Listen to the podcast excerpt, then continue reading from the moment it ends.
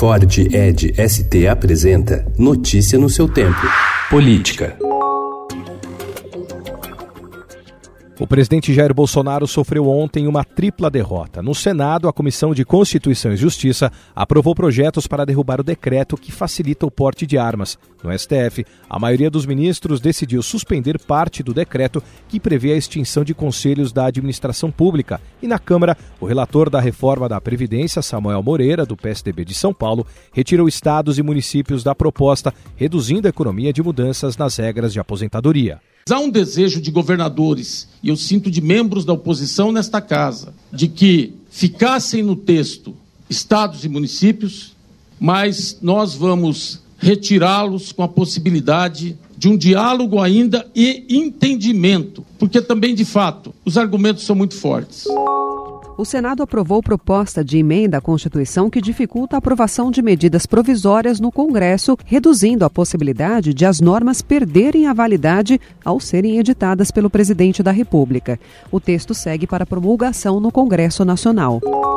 Após citar dados sobre redução de crimes em todo o país no primeiro bimestre do ano, o ministro Sérgio Moro afirmou ontem que hackers e escândalos falsos não vão interferir em sua missão no governo. Além de Moro e do procurador da República Deltan Dallagnol, os telefones celulares de outras oito autoridades ligadas à Lava Jato foram alvo de hackers, entre eles juízes, desembargadores, membros do Ministério Público, delegados da Polícia Federal, um jornalista e até o ex-procurador-geral da República, Rodrigo Janot. Por segurança, a cúpula militar do governo tenta convencer Jair Bolsonaro a usar os dispositivos de segurança disponíveis na ABIN, a Agência Brasileira de Segurança, para a comunicação governamental. O presidente é adepto do WhatsApp, mesmo em conversas com ministros. Nos últimos seis meses, a Lava Jato desacelerou no STF. O balanço aponta que desde dezembro nenhum acordo de delação premiada foi homologado e nenhuma ação penal foi julgada na corte.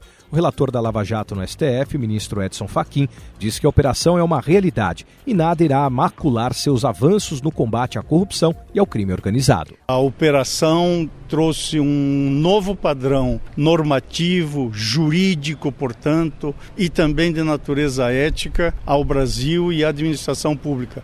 E tenho confiança plena de que isto não é suscetível de qualquer retrocesso.